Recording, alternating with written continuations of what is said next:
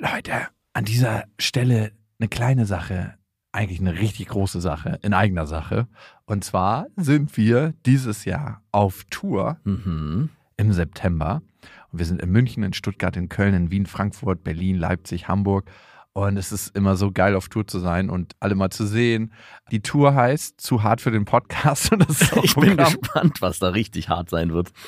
Ja, also es wird viel Interaktion geben, es wird viel zum Lachen geben und die Tour oder das, was dort passiert, entsteht gemeinsam mit euch und ich finde, das ist auch die Magie. Das heißt, bei jedem Tourstop ist es irgendwie anders und Mhm. neu für uns, neu für euch und für uns ist es auf jeden Fall immer sehr, sehr magisch. Also sichert euch jetzt schon die Karten München, Stuttgart, Köln, Wien, Frankfurt, Berlin, Leipzig, Hamburg. Ab jetzt 10% härter und Tickets gibt's ab jetzt auf bestefreundinnen.de und in den Shownotes. Eins, zwei, drei. Ich habe, ich habe lieb. Nein, hat nicht Papa lieb. Weil ich das nicht so mag.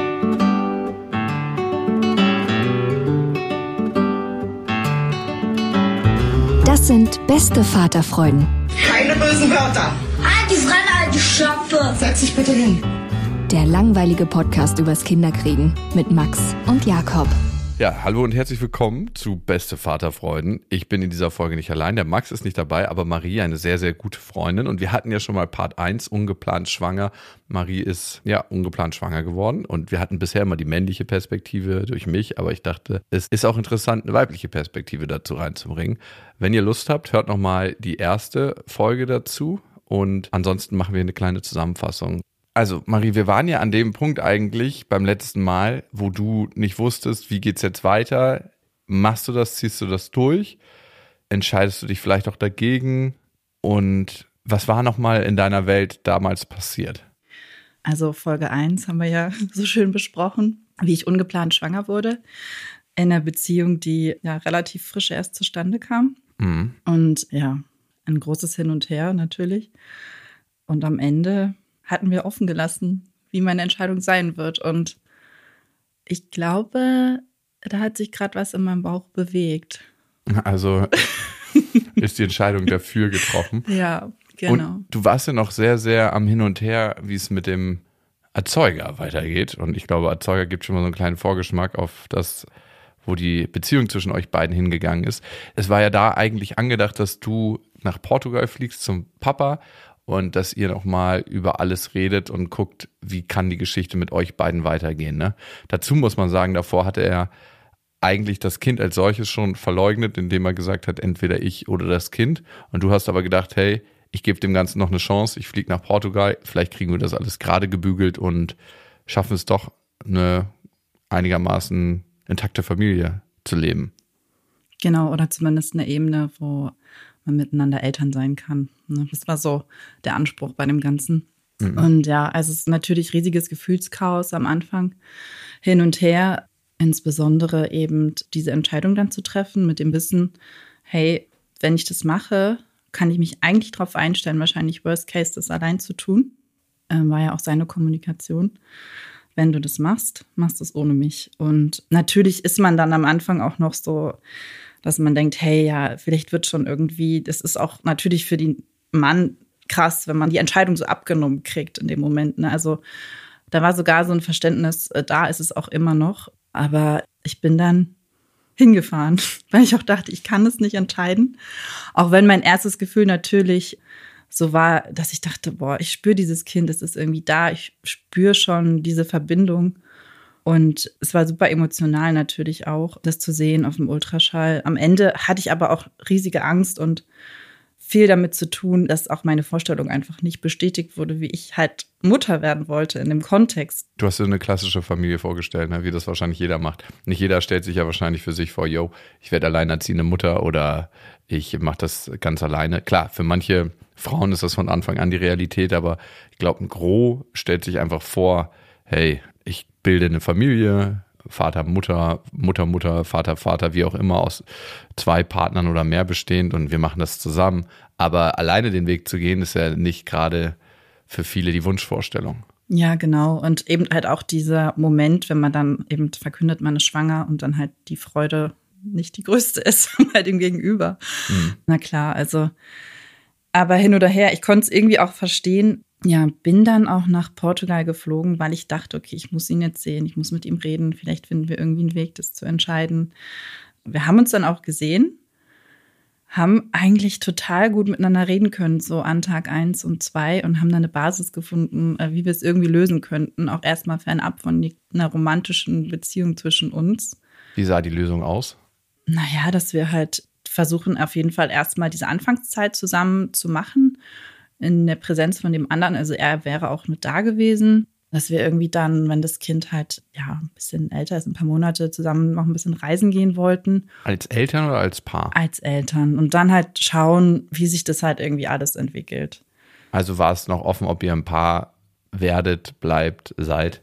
Äh, nee, nee, die Trennung war ja eigentlich dann, also die Schwangerschaft war ja eigentlich der Grund für die Trennung. Also von ihm eingeleitet. Von ihm, ja, bevor wir eigentlich schon irgendwie, ich mich ja entschieden hatten, war eigentlich klar, okay. Naja, gut, er meinte ja auch, ich oder das Kind. ja, du bist schwanger, okay, mit mir nicht. So. Aber das Krasse ist, was hat es mit dem Gefühl zu dem Typen gemacht, als er dir dieses Ultimatum gesetzt hat, ne? entweder ich oder das Kind? Also, ich frage mich, was hat es in dir ausgelöst? Ein Entsetzen in erster Linie, auch, also ich in meiner Welt, wie ich sie bisher irgendwie oder wie sie bisher existiert hat um mich rum, ist so eine Reaktion einfach nicht vorgekommen. Also, dass man halt vor so eine Entscheidung gestellt wird.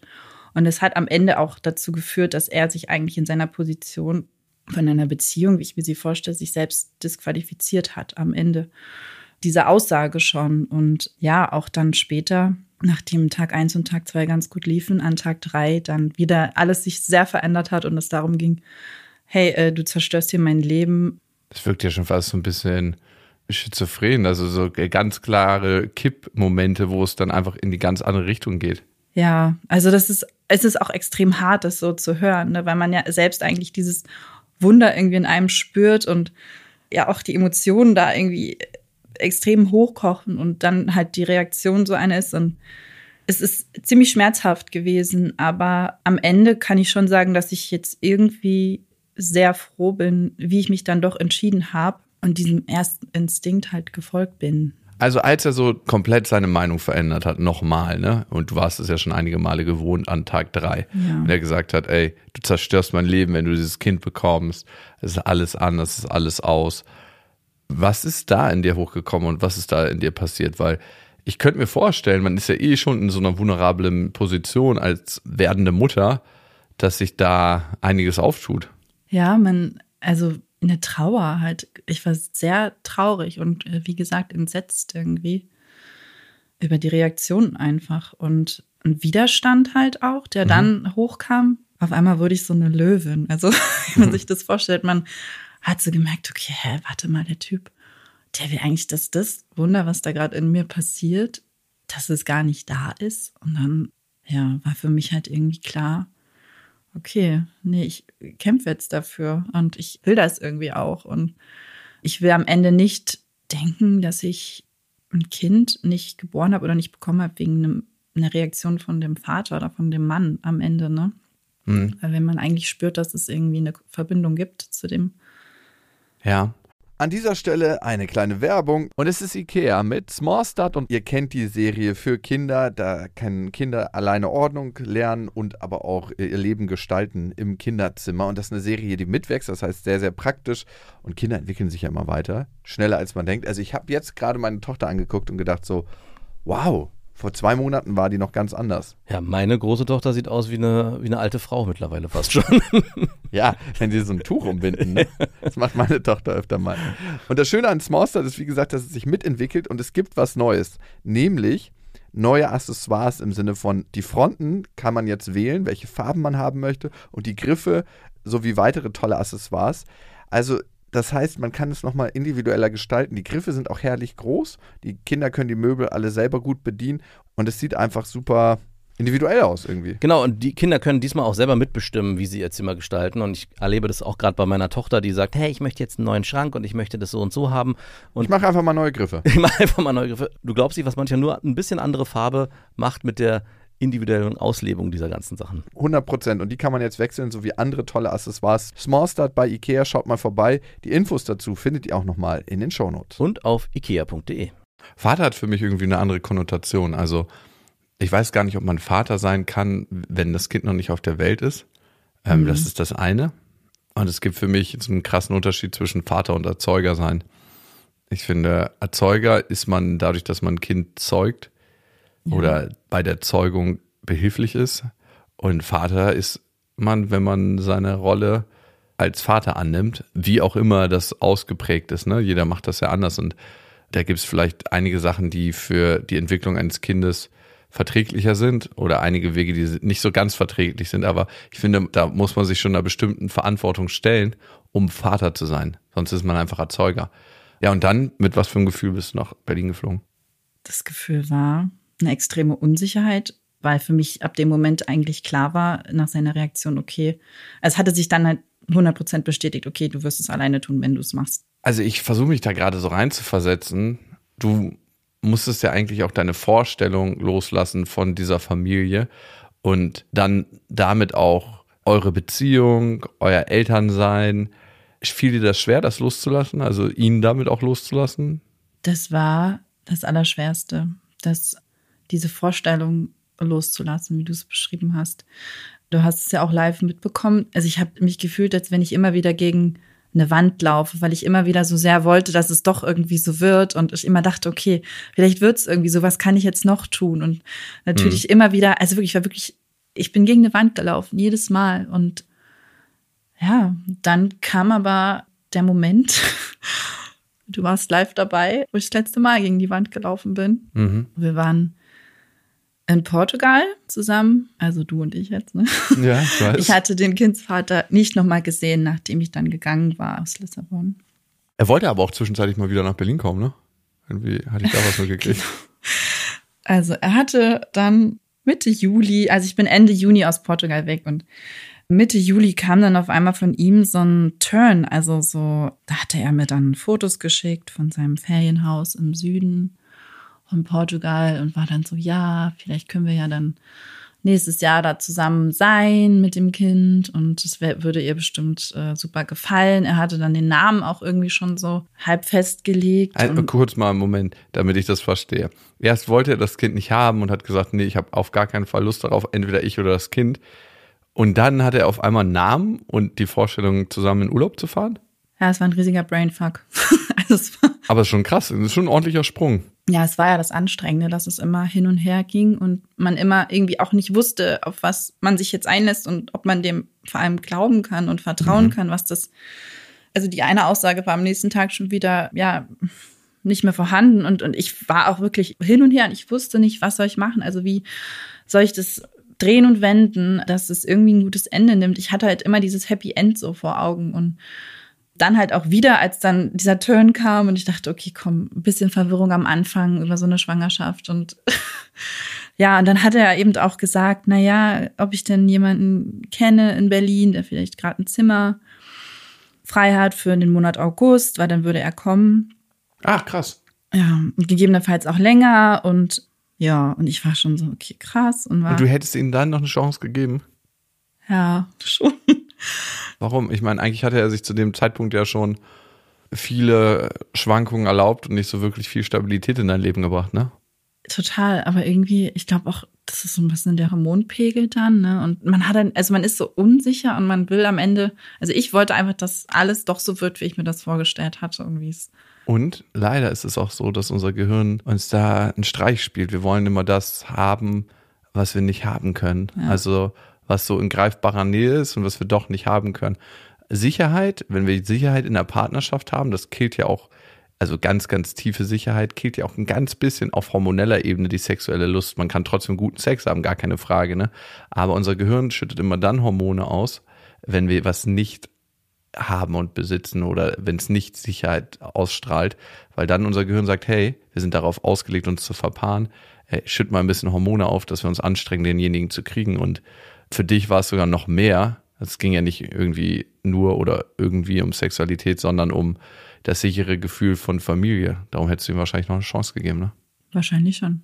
Und ja. halt, weil ich halt dieses, ich hatte wirklich auch so ein Mitgefühl mit der Situation, weil ich dachte, okay, komm, ich entscheide hier gerade über den Kopf von einer anderen Person, über die Zukunft, über das Vaterwerden, was ich, ich finde, das ist ein Riesending. Ne? Und das ja, ist nicht voll. zu das ist was, wenn da jemand vielleicht nicht so reagiert, äh, wie man sich das wünscht. Das ist vielleicht sogar okay. Ne? Und, Mhm. und ja, ich hatte halt immer noch so ein Gewissen da, dass ich dachte, hey, es ist ein Riesen, ja, ich verändere sein Leben halt enorm und habe da auch eine Verantwortung, ja. Wie findest du, sollte die Entscheidungsgewalt da liegen? Also wenn ein Richter entscheiden würde, wie viel Prozent sollte beim Vater liegen, wie viel bei der Mutter, wenn sowas entsteht wie ein ungeplantes Kind oder wenn ein ungeplantes Kind auf dem Weg ist. Sollte es mehr bei der Mutter liegen oder mehr beim Vater oder 50-50? Das ist jetzt aber politisch. Ja. äh, prinzipiell bin ich eher dafür, dass die Entscheidung oder die Verantwortung davor beginnt. Also bevor man Stellen wir uns mal vor, ganz hypothetisch, was ja ganz selten vorkommt, aber Ja. die Verantwortung ist davor so gewesen, dass das Kind ge- entsteht und im Werden ist und dann muss darüber entschieden werden, bekommen wir das Kind oder bekommen wir es nicht. Wo liegt die Entscheidungsgewalt? ich finde schon richtig, dass es so ist, dass es bei der Frau liegt und dass man dann über seinen Körper entscheiden kann auch. Also ich stelle mir das höchst traumatisch vor, wenn man irgendwie eine Abtreibung haben muss, die man nicht will oder andererseits andersrum ein Kind bekommen muss, was man nicht möchte als Frau, die es im Endeffekt trägt, gebärt, die erste Verbindung dazu aufbaut. Ja, und da halt von extern jemanden entscheiden zu lassen. Ich denke mir halt im Endeffekt wirklich, was ich auch meinte mit die Verantwortung beginnt davor. Wenn ich es als Mann oder als Vater oder als Mutter, es können ja beide, können ja beide Rollen sein, es nicht vertragen kann, dass ich gegebenenfalls mit einer Schwangerschaft umgehen muss, Hm. dann muss ich mir halt vorher überlegen, wie ich verhüte. So, Ja, und ob ich so reinfeuer oder nicht, ne? genau. Also das ist, klärt eigentlich, beantwortet eigentlich die Frage so.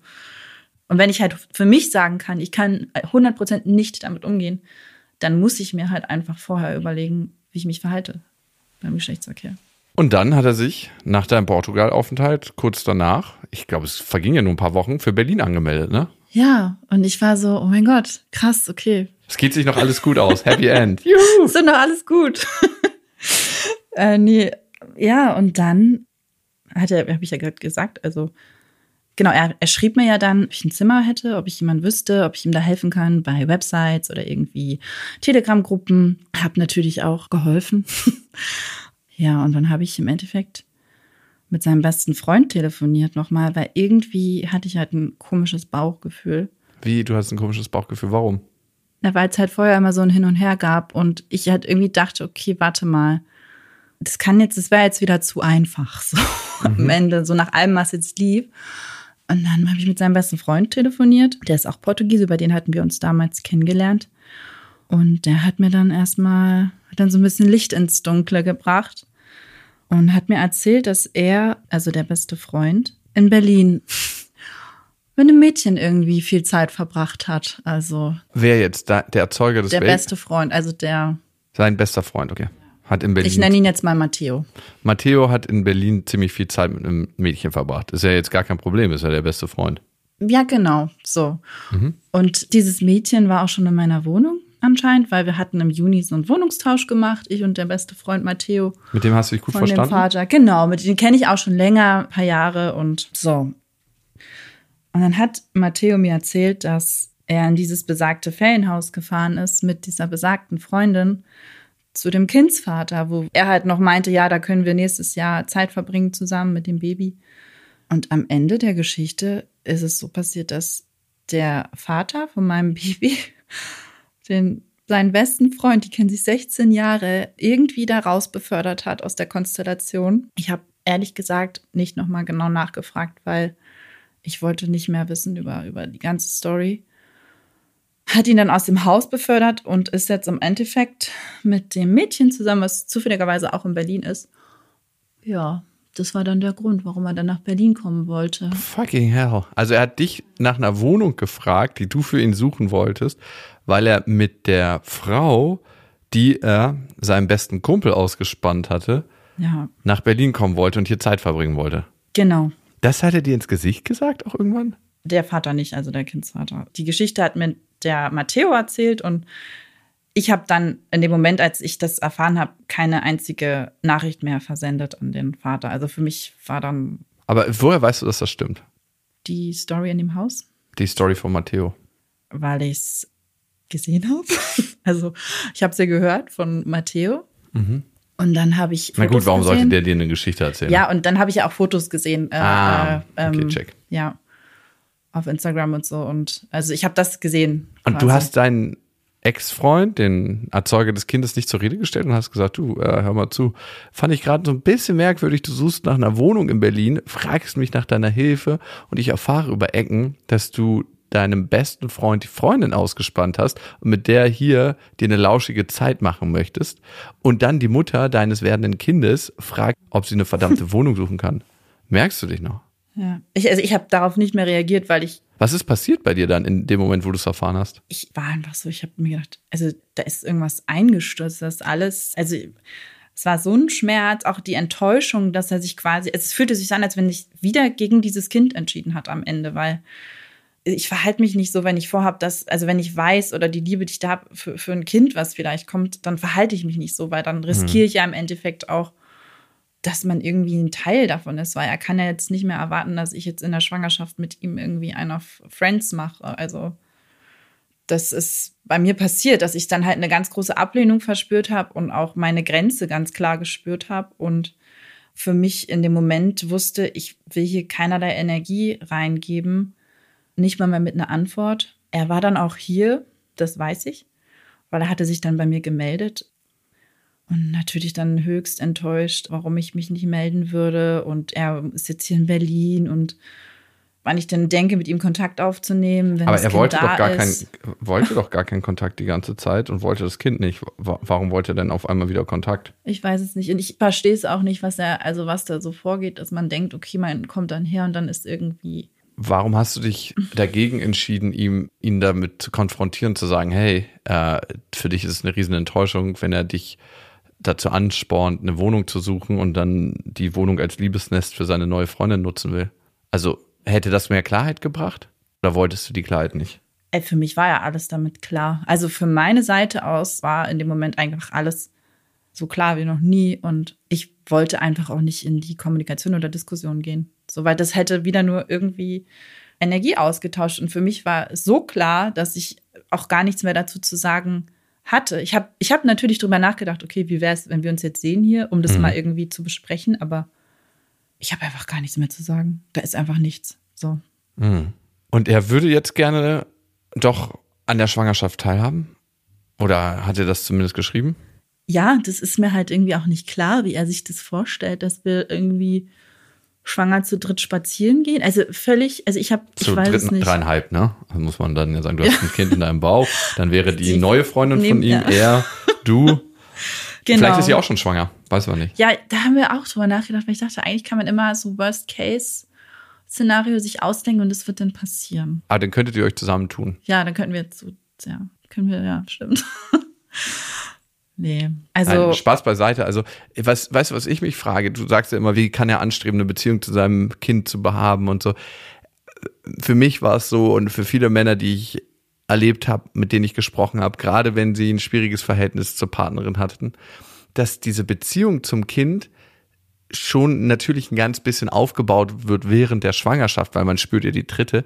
Aber jetzt speziell für mich, und da kann ich vielleicht auch nur von mir reden, war es sowas Abstraktes, Vater zu werden und zu wissen, da wächst jetzt ein kleines Lebewesen, was dich braucht. Das ist eigentlich nicht zu greifen, nicht zu fassen. Also weil es so ein Wunder ist. Und ich konnte erst das Vatersein spüren oder das Neue. Und selbst heute gibt es manchmal noch Momente, wo ich mir denke, ach krass, du bist jetzt Vater seit viereinhalb Jahren schon, aber das ist deine Tochter und das hat so eine ganz große neue Dimension, die nicht zu greifen ist für jemanden, der Vater wird. Deswegen, aus der Perspektive ist es, glaube ich, schwer für ihn zu sagen, hey, ich möchte dieses neue Leben, ich möchte die Verantwortung übernehmen und so, weil er das ziemlich sicher überhaupt in keinster Weise spürt. Was aber schwierig ist, und das kann nur ich sagen, weil ich das so sehe und jeder hat da wahrscheinlich seine eigene Meinung zu, zu sagen, entweder ich oder das Kind. Wahrscheinlich aus einer tiefen Panik heraus hat er das gesagt, wahrscheinlich auch aus eigenen Prägungen heraus, ne? Wer weiß, was er für eine Geschichte hat, aber ich finde, als erwachsene Menschen müssen wir alle die Verantwortung für unser Verhalten übernehmen und dann irgendwie zwei Monate später anzukommen und zu sagen, hey, lass uns mal übers Elternsein reden. Übrigens habe ich meine neue Freundin dabei. Oder das zu verschweigen. Das ist ganz, ganz, ganz schwierig, finde ich. Nichtsdestotrotz gibt es ja auch noch immer das Kind, ne, was da in dir wächst und was ja auch ein Erzeuger zumindest hat. Wie willst du damit umgehen? Also jetzt bist du im sechsten Monat, ne? Mhm. Ja, also ich, um das mal einzuleiten, ich bin da ehrlich gesagt gar nicht mehr so bei ihm aktuell. Also Aha.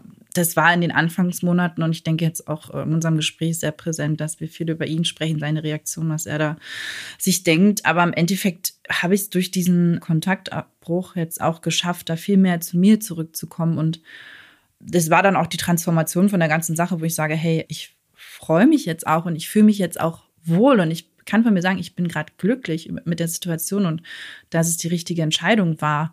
Und die Zukunft auch gerade in Bezug auf ihn, wenn man natürlich bedenkt, dass er, du sagst Erzeuger, wenn er halt seine, ja, seinen Anteil daran hatte, an der Entstehung, Ja. das halt irgendwie vielleicht auch zu ebnen oder umzusetzen in eine Vaterfigur.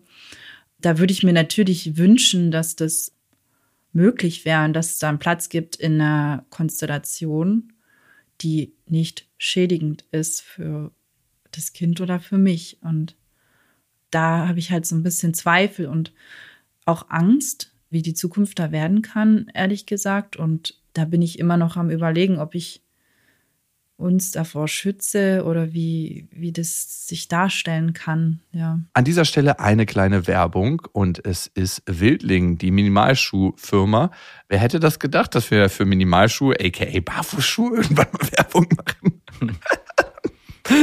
Keiner wahrscheinlich, aber ich liebe es an Kooperation, wenn wir die Sachen eh schon vorher benutzt haben und meine Tochter hatte schon seit jeher Wildlinge. Ich meine, die hat mit ihrem ersten Ich dachte gerade schon, dass du sagst, du hast vorher Nee, nee, Wildlinge nee, nee. getragen oder Barfußschuhe Heimlich. oder Minimalschuhe. Nur- nur heimlich. Und heimlich. heimlich immer offiziell dagegen abgewettert und dann heimlich getragen. Also ich kann dir nur sagen, ich hatte viele Vorurteile. Es sind aber die bequemsten Schuhe, die ich bisher anhatte in meinem Leben. Und sie sehen auch wirklich gut aus. Ich dachte wirklich am Schuh, m, Barfußschuhe, aber ich habe mir so klassische schwarze bestellt und für die Kinder haben wir auch welche bestellt. Und Felix liebt seine Wildlinge und läuft mit denen auch mittlerweile nur noch rum.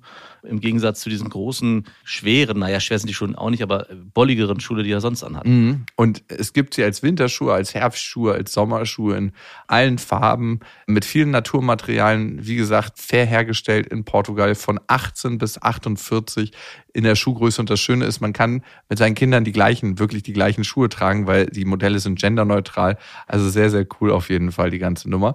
Und falls ihr die supergeilen Wildlinge mal ausprobieren wollt, dann spart ihr mit dem Rabattcode Vaterfreudenwildling die Versandkosten bei der ersten Bestellung. Alle Infos plus den Rabattcode auf den Versand findet ihr auch nochmal in den Shownotes.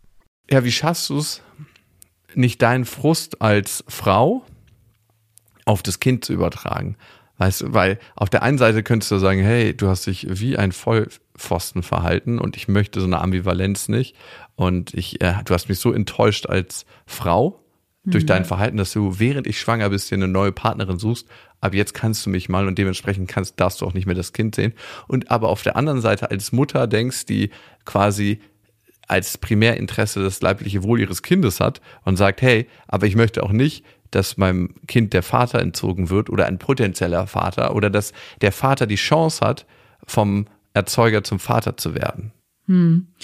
Also ich sag mal so, diese Chance vom Erzeuger zum Vater zu werden, hat sich jetzt schon sechs Monate irgendwie ja, die Chance war da. Und die ist natürlich, ich bin mir da noch nicht ganz schlüssig, wie ich das, wie ich das mache. Ich habe einfach für mich jetzt entschieden, dass ich auf jeden Fall ähm, die Schwangerschaft abwarte und auch nicht in den Kontakt gehe. Einfach um auch zu schauen, was die Zeit so mit sich bringt. Natürlich ist es das Beste, wenn das Kind am Ende die eigenen Erfahrungen mit dem Vater macht ne? und ich nicht meine Erfahrung da auferlege und das Kind von mir so beeinflusst wird, dass es von vornherein irgendwie eine Ablehnung empfindet. Das ist super schwierig, weil man ja jetzt schon weiß, also die, es ist so viel an, auch an Lügen, wirklich an, an Unwahrheiten und Manipulationen gelaufen, dass ich mich halt wirklich frage, wie das aussehen soll. Also, dass du so das Grundvertrauen in ihn verloren hast, dass du denkst so, okay, wie kann der Typ noch überhaupt die Wahrheit sprechen? Wie kann ich Genau. dem überhaupt vertrauen? Und, und wenn ich dann denke, hey, ich muss mein Kind an jemanden geben, wo ich eigentlich vom Inneren nicht dran glaube, dass er ein guter Mensch ist. Oh. Hätte er denn die Chance, sich zu rehabilitieren bei dir? Also zu, dir zu zeigen, ich will nur mal so aus seiner Warte sprechen und ich will ihn nicht verteidigen. Ähm, hey, ich habe in meiner Kindheit so krass viel Scheiße durchgemacht, dass ich einfach auf eine Art und Weise reagiert habe, in meiner Hilflosigkeit, die beinahe unserer gemeinsamen Tochter das Leben gekostet hätte. Weil wenn du nicht deinem mütterlichen Instinkt gefolgt wärst, wenn du nicht dem gefolgt wärst, was du tief in dir hast, wäre unser Kind nicht mehr am Leben. Und dafür wollte ich dir einfach Danke sagen, dass du stärker warst als meine Angst und stärker warst als deine Angst und dich für unsere Tochter entschieden hast. Und ich würde gerne Stück für Stück die Vaterrolle annehmen. Und ich kann dir nicht versprechen, dass ich immer einen guten Job machen werde. Aber ich kann es versuchen, jeden Tag. Und ich würde mich freuen, wenn du die Einladung annimmst und wir Schritt für Schritt gemeinsam gucken, wie ich den Weg gehen kann und wie wir gemeinsam den Weg gehen können. Würdest du ihm dann eine zweite Chance geben? Oder eine fünfte oder sechste Ähm, oder zehnte? Also das Ding ist, ich glaube nicht, dass er aktuell zu so einer Reflexion in der Lage ist. Und wenn er das zeigen würde, dass er da an sich arbeitet, vielleicht irgendwie therapeutische Begleitung sucht, irgendwie halt, dass ich merke, okay, da ist irgendwie eine Veränderung da und er versteht's. Und im Endeffekt liegt es auch nicht an mir, das zu beurteilen, aber wenn ich halt allein so eine Aussage kommen würde, wie du sie jetzt getätigt hast, wäre ich jetzt sicherlich nicht in der Position zu sagen, äh, bleib mir vom Leib. Da wäre dann auch irgendwie der Schmerz für das Kind viel zu groß oder beziehungsweise diese Option, die sich vielleicht ergeben würde, wenn er, ja, wenn er sich besinnt. Aber ah, solange ich das nicht sehe, dass da eine wirkliche Veränderung ist und auch die Kommunikation, ja, Solange du das nicht siehst, musst du auch gucken, inwieweit schützt du dein werdendes Kind richtig. vor dieser Ambivalenz. Weil das ist ja eigentlich so das Schmerzhafteste und das, was der Nährboden für einen bindungsängstlichen Menschen ist, nämlich eine Bindung, die nicht verlässlich ist und die an Bedingungen geknüpft ist. Wenn dein Kind das erfahren wird, dann wird der Nährboden genau dafür gelegt. Muss nicht sein, ist nicht immer eins zu eins. Also es gibt ja auch in der Psychologie nicht diese eins zu eins Geschichten, dass du sagst, wenn das und das passiert, passiert das und das. Dafür sind wir Menschen einfach zu komplex, aber die Wahrscheinlichkeit erhöht sich ungemein. Ne? Mega krasse Situation und ich finde diese Position, in der du bist, einfach sehr herausfordernd von außen zwischen deinem Verletztsein zu unterscheiden, dem Wohl des Kindes und diese Vermischung klar zu kriegen. Weil ich glaube, ganz, ganz viele Beziehungspartner kriegen das nicht klar. Was bin ich? Was hat mich verletzt? Und inwieweit übertrage ich das auf den längeren Arm über meine Machtposition, die ich habe, weil ich die Mutter oder der Vater des Kindes bin? Und das ist eigentlich geschlechterunabhängig, aber die Mutter sitzt in manchen Fällen am längeren Hebel. Ne? Ich habe jetzt nicht das Gefühl, dass du das machst, aber ich finde es wichtig, sich auch daran zu erinnern in so einem Prozess. Für mich hat er sich ein Stück weit auf einer ganz, ganz tiefen Ebene ins Ausgeschossen, als er gesagt hat, entweder ich oder das Kind. Sowas ist fast nicht mehr wegzumachen. Also das ist einfach sowas, wie was du gesetzt hast. Die Frage habe ich mir auch gestellt. Wie kann man das wieder gut machen? Also was willst du eigentlich deiner Tochter? Was soll ich sagen? Ja. Genau, was, was willst du der erzählen, wenn sie irgendwann auf der Welt ist und sich fragt, wo ist Papa? Das ist eine Riesenfrage in meinem Kopf, wenn nicht gar die größte. Papa, Papa, Pappela, Pap, Pap, Pap, Pap, Pap. Aber dein Onkel und ähm, du hast eine nette Tante und es gibt ganz, ganz viele tolle Menschen um dich herum. Papa, wer? Ja, was sagst du dem Kind? Ich poche immer noch so ein bisschen auf die Zeit, dass sich das schon irgendwie lösen wird und ich weiser werde mit der Aussage. Was sage ich meinem Kind? Ja, Will Papa mich nicht sehen? Papa war noch nicht bereit. Das ist so diese Standardaussage. Aber will Papa mich nicht sehen? Oh Gott. Wollte er mich nicht haben? Papa war noch nicht bereit. Nee, aber. Was heißt das, Mama noch nicht ja, bereit? das ist super schwer und ich, ich du kannst dir nicht vorstellen, ich denke halt täglich drüber nach, was, was könnte ich da sagen? So. Und vor allem, was vertrete ich, wenn ich da sage, am Ende habe ich den Kontakt nicht mehr äh, aufkommen lassen, jetzt aktuell. So. Und ab wann geht man da in die, den Dialog mit dem Kind? Und was ist richtig oder was ist falsch? Und ich kenne einen kleinen so einen Loyalitätskonflikt, ne? Meine Mutter ist ja mit 14 von zu Hause rausgeschmissen worden und durfte dann auch nicht mehr zurück. Und der Vater von meiner Mutter, der Erzeuger, der hat sich nie gekümmert und trotzdem wusste ich, dass er wirklich nur einen Steinwurf von uns entfernt wohnt in Berlin am Platz der Luftbrücke. Also gar nicht so weit weg. Das sind Viertelstunde, 20 Minuten mit dem Fahrrad. Ich wusste, dass er die ganze Zeit da wohnt und dass auch meine Mutter ganz viel von ihrem Vater in sich trägt. Ganz viel von ihrem Verhalten, wie sie auf Leute zugeht, wie offen sie ist. Und ich dachte mir, es wäre doch mal spannend, diesen Mann irgendwann kennenzulernen. Und ich habe meine Mutter irgendwann gefragt, hey, möchtest du mal deinen Papa kennenlernen? Und sie meinte, sie hat das Bedürfnis nicht mehr. Also sie möchte nicht mehr mit ihnen in Kontakt treten. Und irgendwie waren so Loyalitätskonflikte in mir, die mich davon abgehalten haben. Und ich denke, mittlerweile ist er tot, ich weiß es nicht. Er könnte auch noch leben. Er wäre jetzt, wie alt wäre er? Vielleicht so 83, so 82. Wäre eine gute Chance, dass er sogar noch lebt. Dass ich ihn dann auch nicht kennengelernt habe. Weil ich dachte, ich habe ein engeres Verhältnis zu meiner Mutter, logischerweise viel enger, als zu meinem Opa, der nie da war und nie Verantwortung übernommen hat. Und irgendwie wollte ich dann nicht meiner Mutter illoyal gegenüber sein. Obwohl sie es nie formuliert hat. Sie hat nie gesagt, nee, du darfst deinen Opa nicht kennenlernen, das wäre für mich ein Schmerz.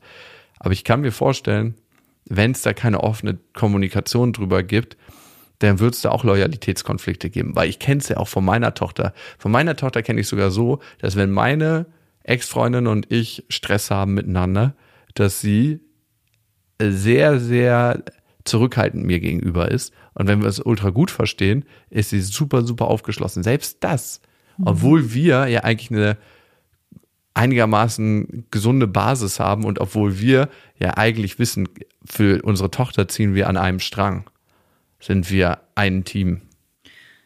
Ja, vor allem also für ein Kind ist halt schädigend, wenn es irgendwie Konflikte gibt oder irgendwie der Vater oder die Mutter irgendwie eine narzisstische Persönlichkeit hat.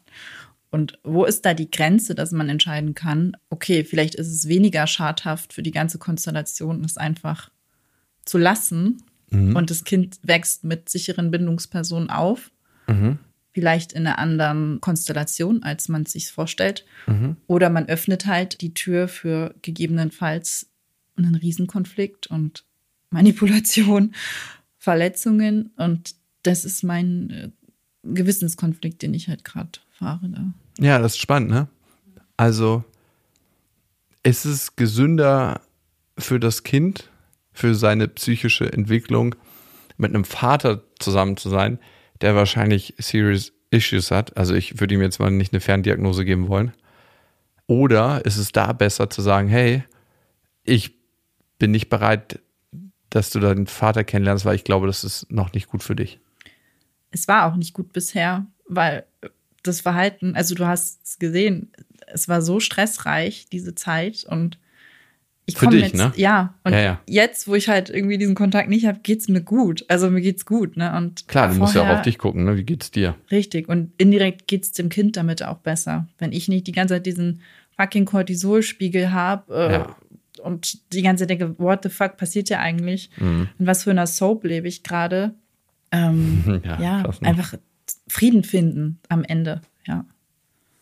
Ich habe mir immer gedacht, meine Story ist krass, bis ich deine Story kennengelernt habe. Und du wirst denken, deine Story ist krass, bis du die nächste Story ja. kennenlernst. Aber es ist auf jeden Fall schön, das auch so ein bisschen festzuhalten, den Weg, den du gehst. Also schön im Sinne von, so viele Hochs und Tiefs es auch auf dem Weg gibt, was ich schon sehe, dass du eine neue Zuversicht gewonnen hast, das spüre ich. Also, dass es da eine andere neue Energie gibt, als ob ein neuer Teil in dir geboren ist, als ob etwas gestorben ist, aber dafür nach dieser Brandrodung Platz für was Neues geschaffen wurde. Und ich kann sagen, du strahlst für mich zumindest von außen eine neue Ruhe aus und eine neue Zuversicht. Ich weiß nicht, wo es hingeht und es kann auch sein, dass es ein Stadion ist, in dem du dich befindest, aber es ist auf jeden Fall äh, von außen was wahrzunehmen, eine Veränderung. Und ich fühle mich auch in der Tat so wie ein Phönix aus der Asche, neu erstanden. Und ich muss wirklich sagen, ich würde es eigentlich auch nicht wieder rückgängig machen. Es ist genau gut so, wie es gerade passiert ist. Weil irgendwie muss das so sein. Und ich glaube, wir checken noch mal in ein paar Monaten ein, vielleicht kurz bevor das Kind da ist. Vielleicht wenn's Falls ich da- dann noch in den fünften Stock hochkomme, ja. Genau, wir zeichnen gerade in meiner Wohnung auf, deswegen. Ein schöner, schöner Marsch hier hoch. Alright, danke für deine Offenheit. Das waren Beste Vaterfreuden mit Max und Jakob. Jetzt auf iTunes, Spotify, Deezer und YouTube.